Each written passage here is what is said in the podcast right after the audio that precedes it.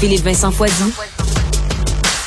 Pour une information juste et véridique. Cube Radio.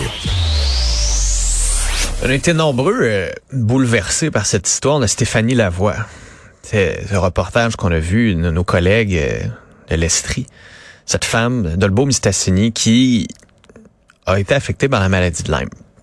Et on a vu à quel point sa vie était devenue un calvaire, à quel point il n'y avait pas d'aide, à quel point c'était difficile, à quel point il y a personne qui voulait la soigner. Fallait aller aux États-Unis, puis c'est pas nouveau. Là, on a parlé à, plein de personnes qui sont atteints de la maladie de Lyme, puis qui disent il se passe rien ici au Québec. C'est difficile, c'est compliqué. Finalement, le ministère de la Santé a confirmé qu'elle pourrait avoir accès à une des cliniques spécialisées pour la COVID longue, la maladie de Lyme. Sa sœur a dit on est soulagé.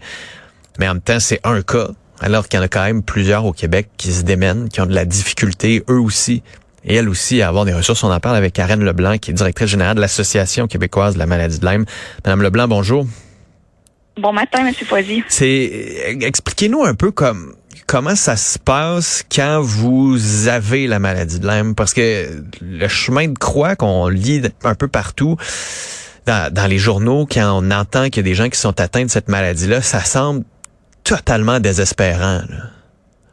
Oui, en fait, euh, euh, le chemin de croix commence habituellement par de l'errance médicale. C'est très rare que les gens ont vu la tique puis ont eu les signes distinctifs de la maladie de Lyme dès le départ. Donc, euh, ce qui arrive, c'est que les gens, leur état de santé empire, mais savent pas ce qu'ils ont. Donc, c'est ça. Puis les médecins les croient pas. Donc, ils se ramassent avec un tableau clinique effroyable. Mais mettons là, comment ça se parce que vous faites piquer, vous vous promenez dans la forêt ou je sais pas, vous faites piquer, souvent la tique, on la voit peut-être pas. Puis là, vous commencez à avoir des symptômes. Ça ressemble à quoi ces symptômes-là? Mais au départ, là, euh, c'est très c'est très général. Tu commences à avoir des symptômes grippaux. Donc, on dirait seulement que tu as une grosse grippe. Puis c'est ensuite, au fil des mois puis des années, que tu développes, par exemple, de l'arthrite ou des symptômes neurologiques, des douleurs musculaires. Donc, euh, c'est vraiment au fil du temps que tu développes plusieurs symptômes, mais au départ, euh, ça semble juste être une grosse grippe. OK. Puis là, une fois qu'on a ça, c'est quoi? Vous allez, dans le fond, voir le médecin, puis les médecins regardent ça en se disant, ben, ben, je sais pas c'est quoi, ou c'est dans votre tête, ou c'est pas vrai, ou c'est à quoi ça ressemble une fois que vous rentrez dans le système euh, médical? Ah, une fois qu'on rentre dans le système médical québécois, ce qui arrive la plupart du temps, c'est qu'on a un faux diagnostic. On peut passer par des symptômes psychosomatiques à de la sclérose en plaques, par exemple, parce que tu peux avoir des lésions au cerveau quand, ça, quand tu as des atteintes neurologiques. Donc, euh, habituellement, tu as, un faux diagnostic ou tout simplement, tu n'as pas de diagnostic. Puis vous faites quoi? Je dire, il me semble tu vois un médecin, il dit, bah non, tu es correct. Vous, vous le savez que vous n'êtes pas correct. Euh, qu'est-ce qui se passe? En fait, en fait, c'est sûr que les gens se ramassent dans une grande détresse. C'est soit des proches qui vont se rendre compte que ça ressemble à la maladie de Lyme, ou sinon, c'est des gens qui vont tout simplement aller sur Internet, taper leurs leur, euh, leur, euh, leurs symptômes, puis se rendre compte que ça ressemble de plus en plus à la maladie de Lyme. Puis nous, à la QML, qu'on fait, c'est que euh, souvent, on a des demandes de soutien, puis on regarde leur tableau clinique, puis on, on leur recommande quoi faire là, à ce moment-là. Mais c'est vraiment en cherchant, en se prenant en charge eux-mêmes que les, que les patients se rendent compte qu'ils ont sans doute la maladie de Lyme. Puis nous, on les conseille d'aller se faire tester aux États-Unis parce que les tests au Québec sont pas fiables. Nous, on a des on a, on a des preuves. Euh, L'INES, l'année passée, ben, en 2021, a statué que euh, même on pouvait pas exclure la maladie de Lyme, même si on avait un test sérologique négatif, parce que euh, pour plusieurs raisons, les tests sont pas sensibles au Québec. Ah ouais? Fait que pourquoi ben, fait qu'on teste pour rien en bout de ligne, là? Ben, presque pour rien, en fait, parce que euh, il peut y avoir différentes souches de cette bactérie-là euh, qui sont pas testées par ce test-là, parce que je pense qu'il y a plus de 300 300 souches différentes. Puis en plus, quand on a la maladie de Lyme depuis longtemps, notre réponse immunologique est pas assez forte parce que ton corps s'est habitué puis que la maladie se cache dans ton corps. Est-ce qu'il y a des traitements? Est-ce que euh, y a des façons de guérir? une fois que vous allez aux États-Unis, une fois que vous avez le diagnostic, je me souviens, on a, on a vu bon le, cas de cette dame-là. Il y a eu euh, le cas d'Amélie Champagne aussi. Où je me souviens où malheureusement pour elle, euh, elle a choisi, elle pouvait, n'en pouvait plus. Il y a eu un suicide à, à la fin de tout ça. Est-ce qu'il y a des traitements une fois que vous arrivez avec ce avec ce résultat-là, est-ce qu'il y a moyen de s'en sortir? Est-ce qu'il y a moyen de guérir? Oui, il y a moyen de guérir. C'est sûr que rendu dans un certain état, euh, habituellement, tu peux, avoir des séquelles à la vie, mais c'est sûr qu'il y, a moyen de retrouver une, une, santé adéquate. Euh, en fait, c'est parce qu'il y a un mondialement, il y a un combat entre deux sociétés savantes aux États-Unis qui utilisent des protocoles différents. Donc, il y en a que c'est de l'antibiothérapie à courte durée, comme au Québec.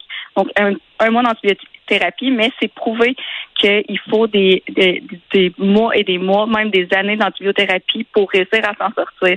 Mais il faut vraiment qu'on ait des spécialistes qui, je pense, sur cette maladie-là, parce que tu peux avoir des complications comme des co-infections, donc d'autres maladies vectorielles données par la tique qui font en sorte que tu n'es pas capable de guérir juste avec un mois d'antibiotiques comme au Québec. Hmm. Puis les autres traitements, c'est plus long dans le fond. Euh, est-ce qu'il y en a est-ce qu'il y en a des médecins qui font ça ici? Est-ce qu'il y en a des médecins qui se spécialisent là-dedans, qui sont capables de vous entendre, qui sont capables de vous croire?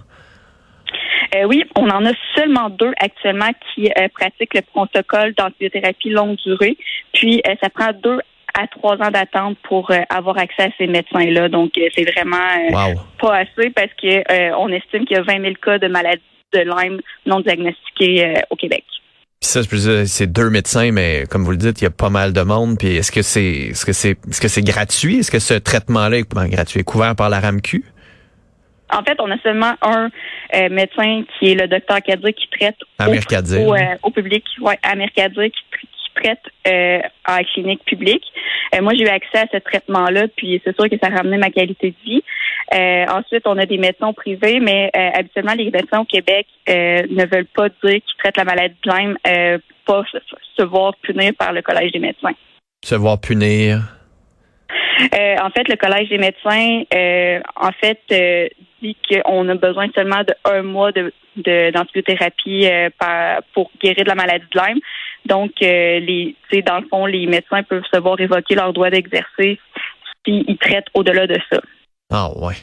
Euh, aimeriez-vous, mettons, vous asseoir avec Lionel Carman ou Christian Dubé, puis qu'est-ce que vous leur diriez? Mais en fait, je leur je leur amènerais les études qui ont demandé à l'INES en 2021, puis je leur montrais qu'il est écrit que euh, l'antibiothérapie à longue durée euh, a prouvé ses, a fait ses preuves, puis aussi qu'on peut pas se fier sur leur test sérologique. Donc euh, oui, j'aimerais m'asseoir avec eux pour qu'on puisse demander une dérogation pour que les médecins puissent traiter adéquatement, puis aussi former les médecins. Donc, tu sais, on a des sociétés savantes aux États-Unis qui sont spécialisées là-dedans, qui il y a des formations déjà prêtes pour eux. Puis c'est ça qu'il faudrait aux médecins du Québec. Hmm. De toute façon, on va en avoir de plus en plus malheureusement parce que la tique monte, la tique monte avec les réchauffements climatiques notamment. Fait que ces maladies de Lyme là, ben vont commencer. Ce sera un bon moment pour commencer à y penser puis s'assurer de pas laisser des gens comme ça dans la détresse. Karen Leblanc, merci beaucoup d'avoir été là. Merci à vous. Au revoir. Au revoir.